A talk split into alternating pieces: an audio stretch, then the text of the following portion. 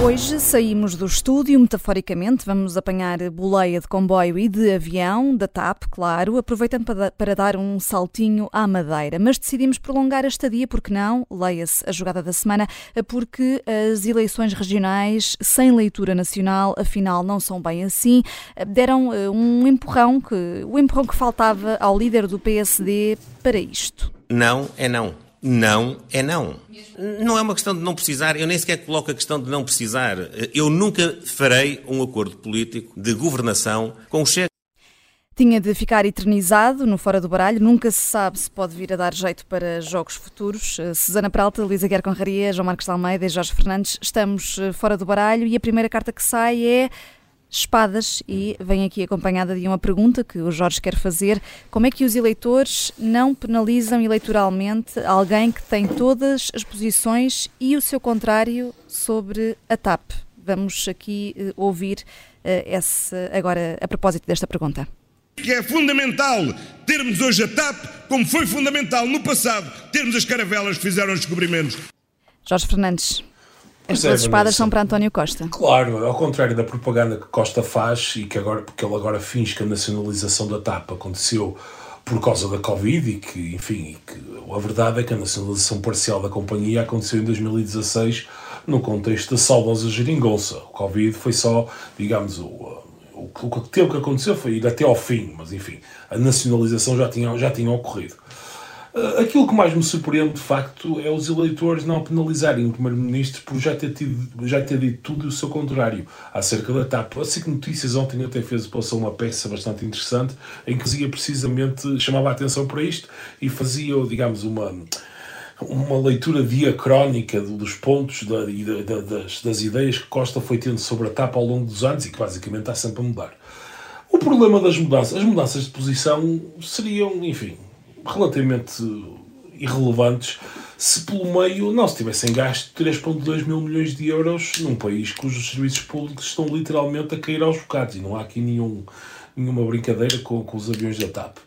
Aliás, pior, depois de gastar este dinheiro todo, ontem, naquela conferência de imprensa, o governo fez um exercício total de cinismo e de falta de transparência ao não revelar absolutamente nada do seu plano sobre a TAP. Vai privatizar 51, 100%, 70%, 80%? Quais são os encargos exatamente? Quer dizer, é evidente que a negociação, para começar com um grande grupo, com os consultores e com os advogados que trabalharão em nome da Lufthansa ou da Air France ou o que seja, uh, quer dizer, evidentemente que as negociações partem de uma base muito mais concreta e eu percebo que, que, quer dizer, que António Costa não queira revelar todos os detalhes, mas os portugueses, enquanto contribuintes, no fundo, que gastaram uma enormidade de dinheiro por causa, enfim, de uma. Jorge, contribuintes, não, não acionistas. Acionistas, exatamente, exatamente. Nós, mais, exatamente, João. Mais do que contribuinte, nós somos acionistas da TAP. Portanto, quer dizer, nós tínhamos direito a saber, eu admito que não tudo, porque o segredo é alma de negócio, mas pelo menos de uma forma clara, quer dizer, dizer que se vai privatizar 51% ou 100% é muitíssimo diferente. Pode parecer a mesma coisa, mas é muito diferente. Quer dizer, eu não consigo entender, é preciso ter muita lata. António Costa diz tudo e o seu contrário sobre a TAP, gasta horrores de dinheiro com a TAP e os portugueses que estão desesperados porque não há professores, os hospitais estão em colapso Quer dizer, aparentemente não fazem a ligação entre, bem, se, se calhar se não tivéssemos gasto este dinheiro aqui, este dinheiro poderia ter sido gasto ali. E para mim é fascinante e é, é uma coisa que há muitos anos eu, eu me persegue na minha, meu, na minha tentativa de entendimento do Partido Socialista, porque isto não acontece com o PSD. O PSD comete muitos erros políticos, mas há uma diferença entre o PSD e o PS. É que o PSD é altamente fiscalizado e há uma há uma accountability porque a esquerda e, a, digamos, os jornais, a rua, não deixam que nada. Se Pedro Passos Coelho tivesse gasto 3,2 mil milhões na, na TAP há 3 ou 4 anos e agora a fosse privatizar como se nada fosse, certamente enfrentaria, e bem, e bem, atenção, uma, uma, um escrutínio altíssimo e haveria perguntas, etc. António Costa passa entre os pingos da chuva e os eleitores, quer dizer, eu não consigo, é, é, um, é um mistério para mim. Sinceramente, isto é um mistério da pátria e é preciso ter muita lata, António Costa e este governo, é preciso terem muita lata para, para queimarem tanto dinheiro numa, numa, numa pira de fogo e, ao mesmo, e agora, com a maior, com a maior das displicências, vamos vender, depois dizemos quanto e logo vemos. Hum, uh, o João Marcos de Almeida assiste, uh, Jorge Fernandes, mas já agora, Luísa Guiar Conraria, é, é natural um caderno de encargos ir sendo feito? o governo vai ouvir até os, os interessados, os potenciais interessados, e só lá para o final do ano é que promete esse caderno de encargos? Eu, eu, acompanho o Jorge em muitas das críticas que faz, mas de facto, em relação a essa, concretamente, e achar que foi dada pouca informação, eu não esperava que fosse dada mais. Portanto, isto aqui pareceu mais ou menos normal, mas a verdade é que eu também não sou especialista em, em privatizações, portanto, nunca fiz nenhuma. Uh, portanto, não, não sei qual é que é o padrão normal. Agora, parece-me que pelo que se vai dizendo, há três potenciais interessados, parece-me que é normal que se vá conversando com, com eles, eh, que se vá tentando negociar, que, mesmo a definição de qual é a porcentagem que, que, se vende, também é preciso, se calhar, perceber qual é, que é a disponibilidade dos, dos outros parceiros para terem lá o Estado presente ou não. Uh, portanto, essa parte a mim não me incomoda. Uh, de resto, uh, estou de acordo com as críticas que o Jorge fez. apesar de tudo, acho que o Jorge está, está-se a esquecer de celebrar o essencial. Epá, e celebrar o essencial é que hum. muito provavelmente é desta que nos vamos conseguir ver livros da TAP. Ah, espero que tenhas toda a razão, Luís. Isso aí não tenho. Epá, isso é Pá, realmente E aí, copas só para essa perspectiva, copas e ouros, tudo junto. Mas copas de ouro uh, para esta perspectiva. Ah, mas vá, vamos lá apanhar eh, um. Dia, uh, Vanessa, dia hoje é 29 ou 30 de setembro, 29. não sei. Registrem o apoio que Luís Conraria deu à privatização da TAP pelo governo de Passos Coelho. Não. Ah, bem, o meu não, pelo menos. Aqui no Fórum do Baralho. Nós já discutimos isso, portanto vale a pena estar a, a, falar aí dos detalhes disso. Mas sim, sou a favor da, da TAP privatizada. Uh, vamos lá apanhar um voo da TAP para a Madeira na segunda parte, mas uh, agora mudamos de meio de transporte e, e, vamos para um comboio. O governo é o passageiro principal. Uh, Susana Peralta, o ministro João Galamba anda sobre carris ou nem por isso? Uh, não, parece que não anda sobre carris, porque nem em Portugal ninguém anda, uma vez que não há carris. Mas antes de ir aos carris, eu queria falar só desta questão da tapa, dizer o seguinte: uh, eu acompanho o Luís na, na, questão de não se poder definir já com grande detalhe, mas sobretudo queria dizer mais uma coisa, porque estou a ver. Tenho visto, tenho visto assim alguma preocupação de mas agora vamos vender isto por tu tem meia, não sei o quê, com todo o dinheiro que lá pusemos e tal. Atenção, mesmo oferecer a TAP é um bom negócio, está bem? Isto, o dinheiro que nós já lá metemos não interessa nada para o valor enorme para a nossa sociedade de nos libertarmos daquele, daquele passivo. Portanto, mandem, vendam a TAP rapidamente a quem quiser comprar, seja por que preço for, porque de facto uh, o, que lá, o que lá gastámos é, foi mau, é péssimo, nós agora recuperar esse dinheiro não deve ser a nossa preocupação. Tem muito mais. Espera, é melhor vender recuperando o dinheiro, mas se não conseguirmos recuperar o dinheiro, vendam na mesma. Pronto, isso é, parece-me que há eh, razões económicas muito fortes. Susana, só um ponto. Acho que não se deve vender a qualquer comprador, porque pode ser criar um problema, para, um novo ah, problema para o futuro. Sim, Tem que ser um não é qualquer pessoa, não é, é quem quiser. O governo garante um que vai ser um comprador é, da aviação. Deve ser um comprador da, da indústria uhum. que resolva os isso problemas da TAP e não crie mais problemas. Isso parece que foi o que Não, isso aí acho que estão absolutamente certos. Parece ok, agora vamos, a, vamos então ao Ministro Galamba. Portanto, basicamente nós ficámos a saber que a despesa prevista para este ano em ferrovia uh, é cerca de 25% inferior àquela que foi orçamentada. E fez estes desvios no, no, no investimento público entre o orçamentado e o executado, nós já estamos perfeitamente habituados a eles, a ferrovia é só, um, é só mais uma, um, mas de facto isto liga-se até com esta questão da TAP, que é Portugal, nós criámos aqui um enclave ferroviário, decidimos que não queríamos, eh, houve uma decisão ao longo do tempo, que de resto, na, na qual o, o, ministro João Galamba é, não tem nada a ver, porque isto vem de muito, vem, vem de muito, de momentos muito anteriores, Uh, mas de facto, nós tomamos esta decisão de estarmos desligados das redes ferroviárias da Europa. É um, é um desastre do ponto de vista até da nossa integração no mercado único, da, da, da, mobilidade das pessoas. Quer dizer, nós não termos hoje em dia uma ligação a Madrid com menos do que três uh, mudanças de comboio e que dura para aí 11 horas é uma coisa. É, é realmente uma coisa, de, quer dizer, nos anos 70 estávamos melhor, isto não faz sentido nenhum. Uh, isto junta-se com um estudo que saiu da da Greenpeace e que foi na altura revelado pelo público aqui há uns 15 dias, que mostra que Portugal, entre, portanto, entre 1995 e 2018, e portanto estamos aqui de facto a falar de uma perspectiva de longo prazo, Portugal diminuiu a sua rede ferroviária em 18%. Uh, e, eu, e eu devo dizer que nós, todos nós conhecemos, não é? Exemplos de cidades, uh, nem precisamos de ir muito para o interior, basta, basta sair daquele eixo vertical que liga Braga, a cidade onde está o Luís, a Faro, Ora, para nós termos várias cidades que eram, que eram servidas pela ferrovia e deixaram de ser. Um, e, e, depois, quer dizer, ver, ver este atraso, depois o ministro vem dizer: não, não, nós vamos, vamos construir, estamos é atrasados. Mas quer dizer, bom, para já, quem é que nos garante? Porque isto de atraso em atraso, até podemos nunca chegar a construir, não é? E depois, não perceber que este investimento na ferrovia é verdadeiramente fundamental para o país, do ponto de vista das ligações, do ponto de vista da, da transição energética, e o contraste entre isso e a facilidade com que de facto se largam milhões no transporte aéreo, e obviamente depois também há aqui uma questão do sobreinvestimento de Portugal na infraestrutura uh, rodoviária, é de facto o sinal de um país que tem muita dificuldade em fazer planeamento de longo prazo. Nós não somos capazes de fazer isso, não temos uma visão de longo prazo para aquilo que queremos no país. Hum, Nós, os políticos. Hum, mas os jovens são capazes de levar o clima ao Tribunal Europeu dos Direitos Humanos. Aconteceu com seis jovens portugueses. É uma iniciativa inédita e Luís trazes aqui uh, umas copas. Uh, Copas, acho, é iniciativa, acho extraordinário o, o, que eles conseguiram fazer e é interessante porque esta notícia é, surge na mesma semana e mais ou menos na mesma altura em que aqueles outros foram atirar tinta ao, ao ministro.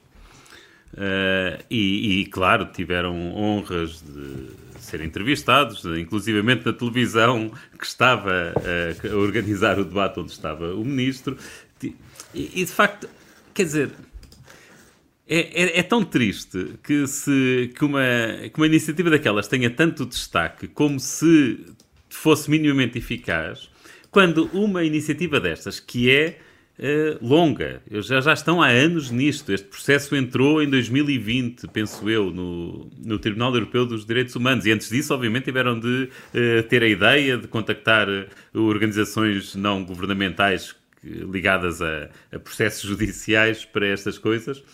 Uh, e, e, portanto, isto sim é uma iniciativa absolutamente fantástica. E, pá, e, de facto, eu acho que neste momento ninguém consegue sequer imaginar bem as consequências de, disto. Imaginemos que o Tribunal Europeu dos Direitos Humanos uh, concorda com os jovens e condena os 32 ou 33 países por não estarem a, a, sei lá, a cumprir os acordos de Paris ou por não estarem a fazer o suficiente para combater as alterações climáticas. E, isto, de facto, eu, eu acho isto extraordinário, acho esta iniciativa uh, muito, com muito mérito, independentemente depois uma pessoa se concordar com ou não, ou não com, com a substância do que é pedido. Né? Mas é esta sim, isto é bom, isto é ativismo do bom e que merece todo o destaque.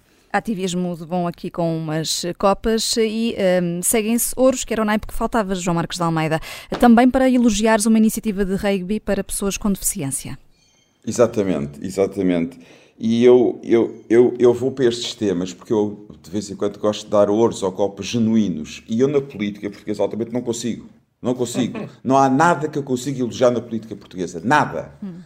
Uh, o que é, o que é, o que é, uma, o que é, é triste. Sobretudo é triste. E portanto vou falar de uma iniciativa do, do Clube de Rugby de Cascais, uh, OGI, OGI escreve-se O-H-GI, grande, G-U-I, que é basicamente uma iniciativa para pessoas com, com deficiências físicas e mentais.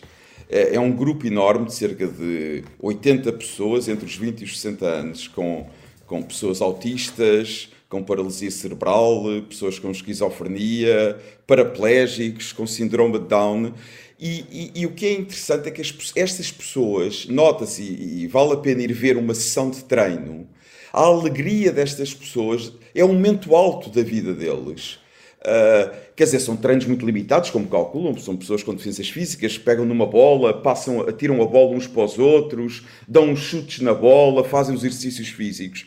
Mas não é só a alegria deles, de quem tem estas deficiências, é a alegria das famílias. As famílias ficam emocionadas. Eu, eu, eu já vi famílias uh, com lágrimas nos olhos, emocionadas por verem progressos nos seus filhos, ah, nos seus irmãos, nos seus pais, progressos que não faziam a mínima ideia que poderia acontecer. Uh, queria deixar um grande elogio à organização do OGI, Uh, sobretudo ao Janica Roquete, de que eu sou amigo e que organiza isto, e por isso é que conheço bem o, o, que é feito, ao Cascais, obviamente, que é o clube que organiza isto, e eles vão, conseguiram levar algumas destas pessoas para assistir ao Portugal-Austrália no domingo em França, e também quero aproveitar para desejar a melhor das sortes à seleção portuguesa de rugby, que está a fazer um Mundial magnífico, uh, é uma equipa de amadores no meio de, equipa de, de equipas profissionais, e, e, que, e, que, e que tenham um bom resultado com a Austrália. Será quase impossível ganhar, mas tenham um bom resultado. Mas, sobretudo, repito os meus ouros para a iniciativa OGI e para o Cascais. Ouros, a fechar esta primeira parte do Fora do Baralho, voltamos já já a seguir.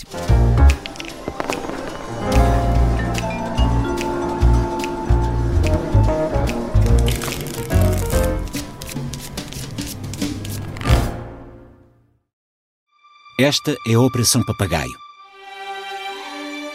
O plano mais louco de sempre para derrubar Salazar.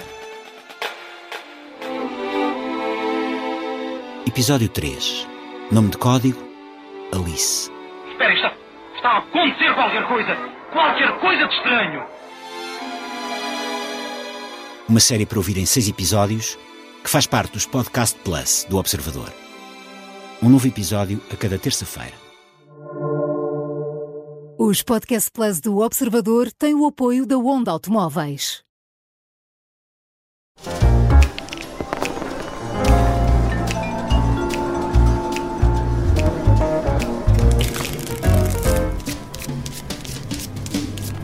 Jogada da semana no Fora do Baralho. Já apanhámos o tal voo da TAP para a Madeira.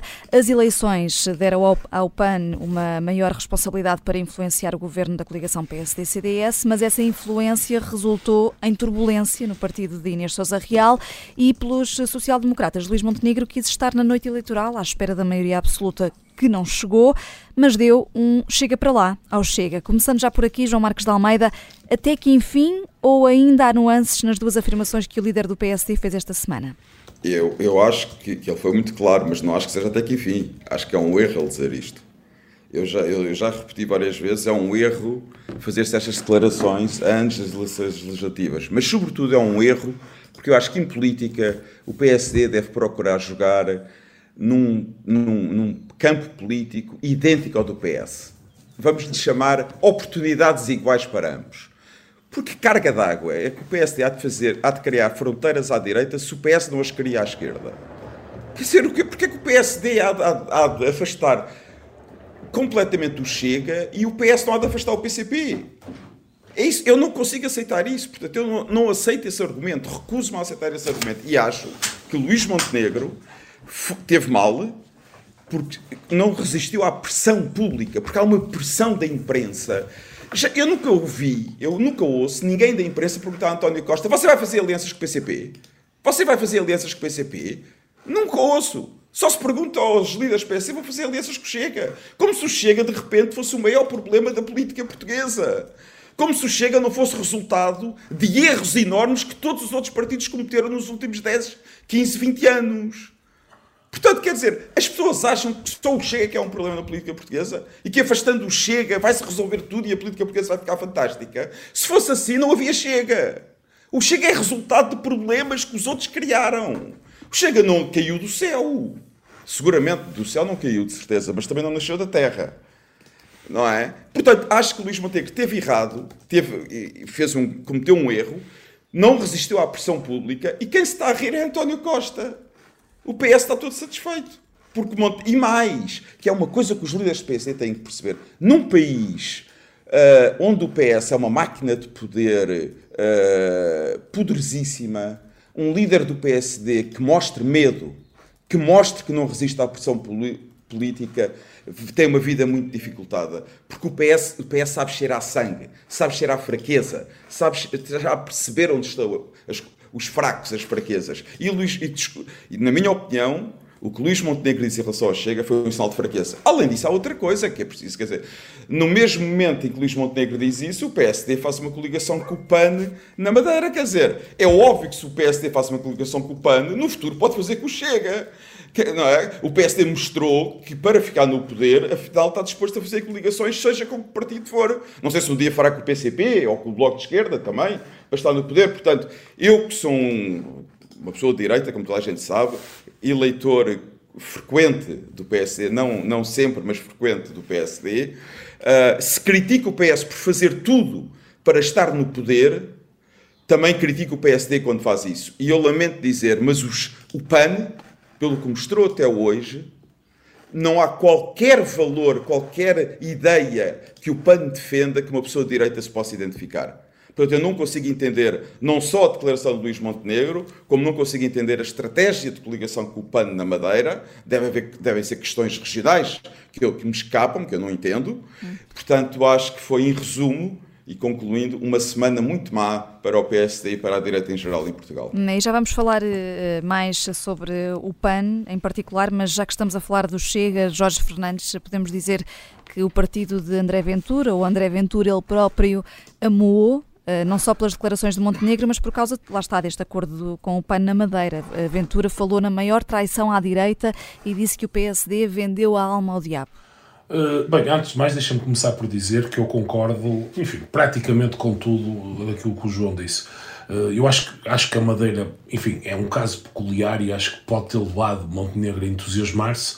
E é peculiar no sentido em que o PSD de facto tinha várias opções de coligação, podia coligar-se com a IEL, com o PAN, com o Chega, claro, e quer dizer, e aquilo deu, um, um, deu uma falsa sensação de poder a Montenegro e à liderança do PSD, e eu não conheço a realidade madeirense, mas creio, creio que haverá ali questões pessoais pelo meio, porque do ponto de vista da coerência ideológica é evidente que tinha muito mais sentido uma coligação com a iniciativa liberal do que com um PAN, quer dizer, cabe na cabeça de ninguém. Deve haver ali questões pessoais, e enfim, tricas, etc. Como, como, As touradas são dos Açores, pá, não são na Madeira. Como sinceramente me ultrapassam e, portanto, não, não, posso, não, posso, não posso falar sobre isso agora. Relativamente à questão do Chega e de Montenegro, etc., o Montenegro cometeu quer dizer, é um erro que eu nem consigo entender, é de um principiante total, porque aquela frase, se ele, real, se ele realmente for o candidato do PSD às, às próximas eleições, vai persegui-lo para todo o sempre. Quer dizer, o PS vai incessantemente usar aquela frase. Quer dizer, porque o cenário no continente é radicalmente diferente. A não ser que alguma coisa mude de forma muito forte, não há nenhuma maneira, pelo menos, quer dizer, para já, não há nenhuma maneira eh, em que, em que possamos ver o PSD chegar ao governo sem o Chega. Quer dizer, não vale a pena. Eh, e, portanto, a dada altura, relativamente ao mal, e falando disso mais em abstrato, relativamente ao mal que o Chega eh, faz ou poderá fazer à democracia portuguesa se caso entre para o governo, eu acho que a dada altura, nós e quer dizer, todos os eleitores têm que começar a. Temos, a, a questão deixa de, deixa de ser: será que o Chega fará mal uh, à democracia portuguesa se entrar para o governo de forma isolada? Mas a questão passa a ser preferimos eh, uma mexicanização da política e que o PS se torne de facto o partido de Estado em que está permanentemente no poder, porque o PSD sem o Chega não consegue chegar ao poder e, portanto, por definição, o PS passará a, a, a estar sempre no governo. Portanto, o que é que fará pior à democracia portuguesa? Haver, apesar de tudo, rotação de poder em que o PS está no poder algumas vezes, o PSD está noutras vezes no poder como chega, inevitavelmente, no cenário atual, pelo menos, veremos se daqui a uns anos o partido de Ventura, que para já tem estes amulos, etc., mas quer dizer, veremos se aquilo de alguma maneira colapsa, não é? Quer dizer, é completamente imprevisível, tanto pode acontecer, isso como pode de facto haver uma consolidação. Agora, o dilema nas próximas eleições tem que deixar de ser venha aí o Chega e o papão da direita.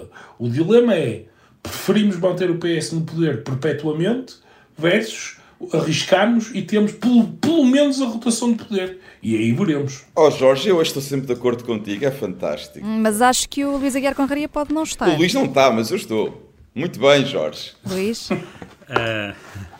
uh, olha, eu acho que aqui a questão, quer dizer, podemos pôr isto em direitos dos partidos, é evidente que o PSD tem o mesmo direito que o PS tem, que o PS.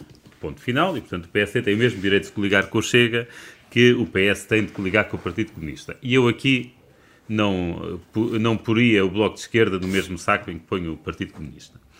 Uh, agora, do ponto de vista eleitoral, e estamos aqui a falar do, do, ponto de vista dos interesses do PSD, isso para mim já não, não é assim tão óbvio. Porque quer queiramos, quer não, e aliás acho que Espanha também está, mostrou, mostrou isso, que neste país, ou aqui nesta península, nós, o eleitorado médio, não olha para os dois extremos da mesma forma. Epá, se calhar é consequência de termos tido 50 anos de ditaduras de direita em vez de serem ditaduras de esquerda. Epá, mas é, é a vida. Uh, e a, a, decisão que eu tomei, eu votei em 2015 uh, em Mas, ó, Luís, o eleitorado muda. Não, certo, não pensa-se da mesma maneira, pode sair tocado. É isso que se chama liderança política, explicar Pronto. ao eleitorado determinadas coisas. Força, força com isso, aí com o Luís Montenegro a educar as massas. Força o Luís Montenegro já vimos que não é capaz de o fazer. É pá, está bem. Sucumbiu força à aí com o Cavaco Silva. Força, põe não, o Cavaco não, não, não, a, é, educar as massas a ver se, a ver se consegue. Deixa-me deixa lá acabar o argumento. Uh, agora, eu tive uma atitude, eu em 2015 votei no Partido Socialista. E fui apanhado de surpresa com a formação da geringonça e na altura disse, até num artigo no Observador, e cumpri até hoje, que é eu não volto a votar no Partido Socialista enquanto houver qualquer possibilidade de coligação com o Partido Comunista. Uh, e não voltei a votar. E pá, eu imagino que haja mais gente, portanto, eu, eu tomei esta atitude à esquerda, imagino que haja mais gente à direita a tomar esta atitude em relação ao Chega. Uh, pelos motivos, pela assimetria que existe, pá, por muito que, que custe e por muito que queiras alterar a, a realidade. Uh, e portanto, isso para mim não é óbvio. Eu gostei muito de. Eu realmente achei que a primeira declaração de Montenegro foi dúbia, mas a segunda, quando ele diz não é não, uh, pá, não é não, acabou-se. A partir de agora, se ele fizer qualquer tipo de acordo ou coligação com o Chega, está a faltar à palavra. Uh, pronto, o que também não é descabido. Miguel como é que chama? O da Madeira Miguel Albuquerque. Ah, o, Albuquerque. O, Miguel, o Miguel Albuquerque também claramente não cumpriu. Faltou a palavra. Com, faltou a palavra. Pronto. Uh, agora, eu, eu, lembro, eu quando. É, há um artigo fantástico. Ó oh, Luís, mas ó oh, Luís, até aí temos, temos que dar oportunidades iguais a todos. O PS falta a palavra dia sim dia não, porque é que os outros não podem faltar a palavra de vez em quando.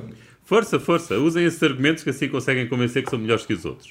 Uh, portanto, acho sim que devem usar e é assim que conseguem votos. Mas deixa-me agora eh, continuar. Uh, há um artigo é que eu volto muitas vezes, que é um artigo excelente da Mafalda Pratas, no início de, escrito no início deste ano, uh, no Observador, que se chama O Impasse do Sistema Partidário, em que a Mafalda disserta sobre como lidar com partidos de, com estes partidos radicais e como é que é possível fazer uma cerca aos partidos radicais.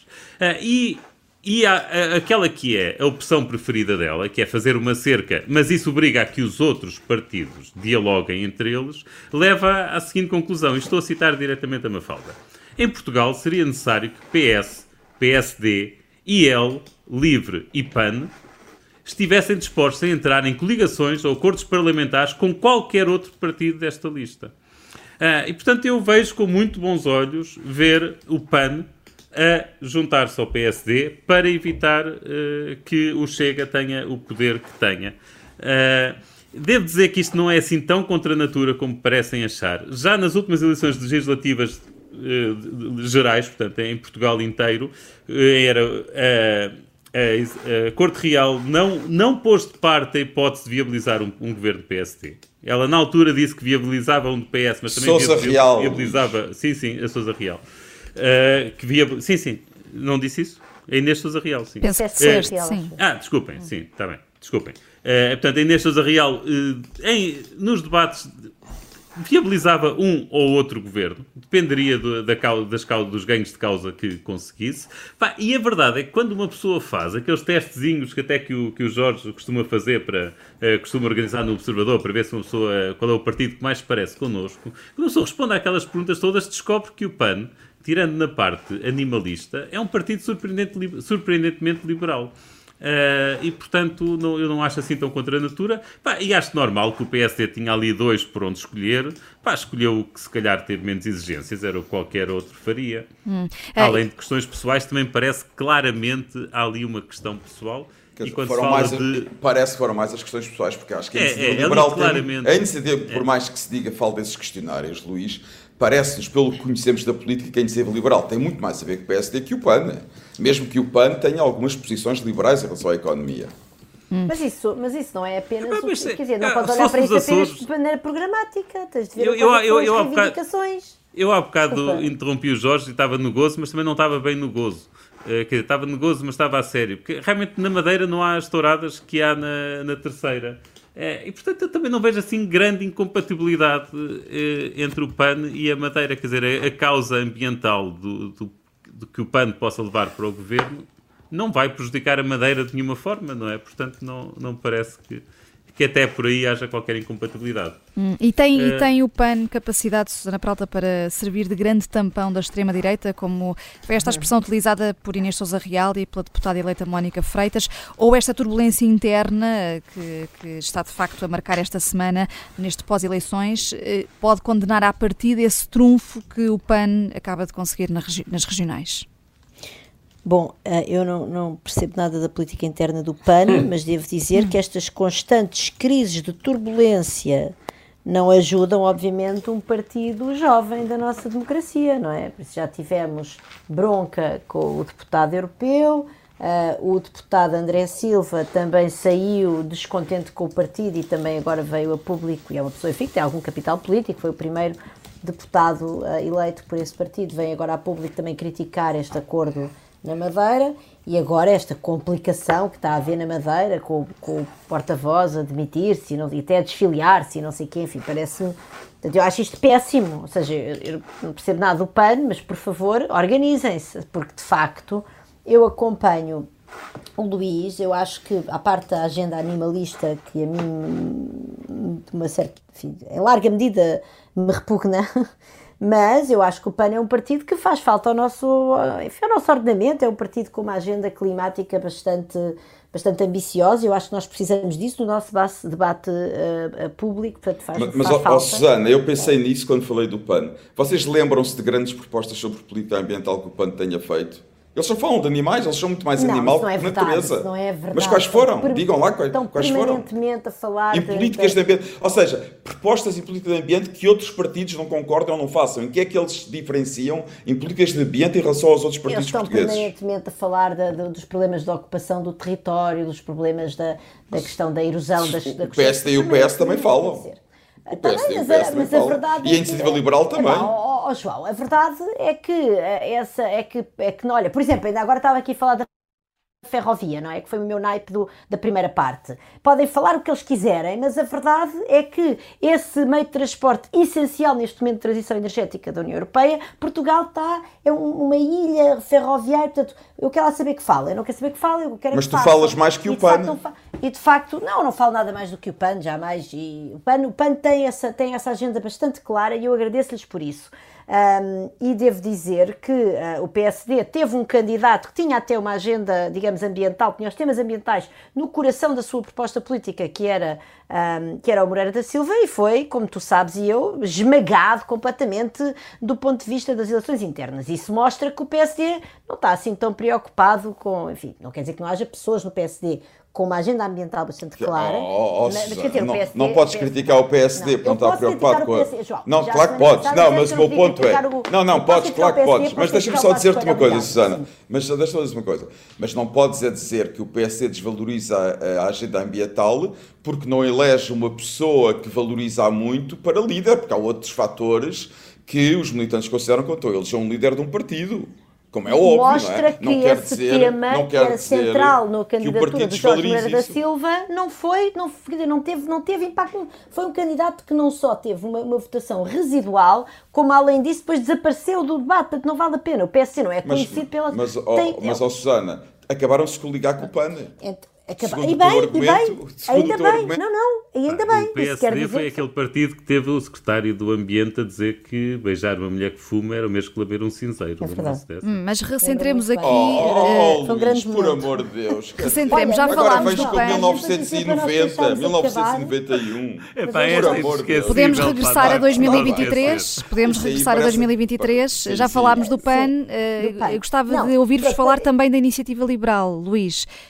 Passar terminar sobre o PAN, eu acho que é bom o PAN, o PAN realmente é, é bom, esta, é, e no fundo, retomando aquilo que o, que o Luís disse acerca do texto da Mafalda Pratas, é bom o PAN Uh, e é bom haver um espectro de, de, partidos que sejam capazes de se coligar dentro da, da, do espectro das pessoas com ideias enfim, aceitáveis do ponto de vista do nosso, do nosso ordenamento constitucional e certamente que esta capacidade que o PAN, que a Inês Sousa Real tinha assinalado em, em debates ao longo das eleições legislativas e que agora vem demonstrar ao conseguir coligar-se com o PSD, eu acho que isso é ótimo para a nossa democracia. Eu fico muito contente hum. que o PAN viabilize um governo de centro-direita uh, na, na, Madeira um, e evitando que, obviamente que havia ainda a opção da iniciativa liberal, como é evidente, mas evitando que, que o PSD fique nas mãos do Chega. Portanto, eu acho que isto é extremamente positivo e eu só peço então é que o PAN se organize, uh, porque eu acho que de facto esta, essas querelas internas e esse grande ruído mediático em torno de uma falta de entendimento interno não são bons porque eu acho que este partido faz falta à nossa, à nossa democracia. Temos menos de dois minutos, mas gostava de ouvir o Luís e o Jorge ainda. Luís, a Iniciativa Liberal diz-se desobrigada de qualquer responsabilidade para com o PSD. Pode ter-se perdido aqui a oportunidade de o PSD e os liberais convencerem o eleitorado de que são realmente uma alternativa sem o Chega? Quer dizer, eh, acho que a iniciativa liberal ainda tem de provar o, o que vale e, portanto, separar-se do PSD não, não, não lhe faz mal nenhum diferenciar-se do PSD, não aparecer como uma misturada e, portanto, ainda tem de ganhar, hum. ainda tem de ganhar votos para, para ganharem credibilidade. Hum. Portanto, Jorge, oportunidade, hum, eh, as europeias são as próximas eleições. Pode haver alguma hipótese de a iniciativa liberal eh, pré-coligar-se com o PSD? Há quem ponha em cima da mesa uma coligação, mas PSD-CDS, como é o caso de Santana Lopes. Um, o, que é que, o que é que achas? Não, a Iniciativa Liberal nunca entrará numa coligação. O CDS precisa está ligado à máquina, mas dado o sistema eleitoral das eleições europeias, em que é o mais proporcional, digamos, da, da a eleição mais proporcional de todas, a Iniciativa Liberal claramente quererá ir a votos sozinha. Deixa-me só terminar, terminamos o programa agora, deixa-me só esclarecer aqui uma coisa. Ah, relativamente àquela questão que o Luís estava a referir, o texto da Mafalda sobre o, o, os partidos, como se costuma dizer em inglês, it takes two to tango. E a questão é, estará o PS disposto a viabilizar um governo minoritário do PSD se o PSD ficar em primeiro lugar e vice-versa? Estará o PSD disposto a viabilizar um governo minoritário uh, do, do, do PS caso o, PS fique em primeiro lugar? E todos sabemos a resposta e todos sabemos, e todos sabemos como a política portuguesa mudou. Já houve N governos mas os pequenos partidos viabilizarem uma ajuda nesse sentido, ou não? Pois, mas quer dizer, mas acima de tudo, o que era importante era termos a garantia formal de um bloco por central. parte. Ó oh, Luís, só se não houver maioria de esquerda no Parlamento se houver maioria de esquerda no Parlamento e o PSD ficar em primeiro nas eleições, vai haver um governo do PS com os outros partidos de esquerda. Ninguém tem qualquer momento, dúvida sobre isso. A partir deste momento, a maioria de esquerda ficou mais difícil de, de, de ter, porque o PAN deixou de, pode deixar de ser considerado ah, o PAN um partido não conta Tem um deputado na Assembleia, Luís. O PS tem maioria sozinho. Mas repara, quer dizer, não, não, tu tens, uh, por essa Europa fora, coligações, muitas vezes, entre os verdes e os liberais. E, sim, sim, ou isso não vejo problema é nenhum. nós devemos ter esta visão não, não, acima tão de tudo, unidimensional da coisa. Não, não, não é? mas isso eu concordo. Quando acima o João de tudo, diz, ah, a iniciativa eu acho... liberal é muito mais próxima do PSD do que o PAN, mas isso, na verdade, não é só isso que conta, o que conta-se na Alemanha não estão, estão com o SPD, no momento, é? claro, mas, no mas, momento preciso sim, de, mas de, é um de negociação política, qual é o caderno de encargos? Tem um facto. Isso, e, portanto, eh, eh, eu acho que, eu acho que nós devíamos realmente ter, ter vamos ter necessidade, Mas, oh, certamente, com a fragmentação oh, João, do eu, por acaso, não concordo com esse facto. Mas, assim, mas não temos tempo, não temos tempo para mais. São mais próximos em termos económicos, mas tudo acima o resto de tudo, acima de tudo, se o PS está verdadeiramente aborto, preocupado, mas, se o PS não, não, está verdadeiramente não, preocupado com a democracia e com a direita radical, era mais próximo do PSD do que o PAN se o PS está verdadeiramente preocupado com a democracia e com a direita radical, tem que dizer claramente assim: se o PSD ficar em primeiro lugar, não precisará do Chega, porque nós daremos a oportunidade ao PSD de governar em minoria. E isso todos sabemos que não acontecerá. Será que isso poderia acontecer ou não? Façam as vossas apostas. não, a única aposta a ganhar aqui é que há fora do baralho na próxima sexta-feira ao meio-dia. Até lá.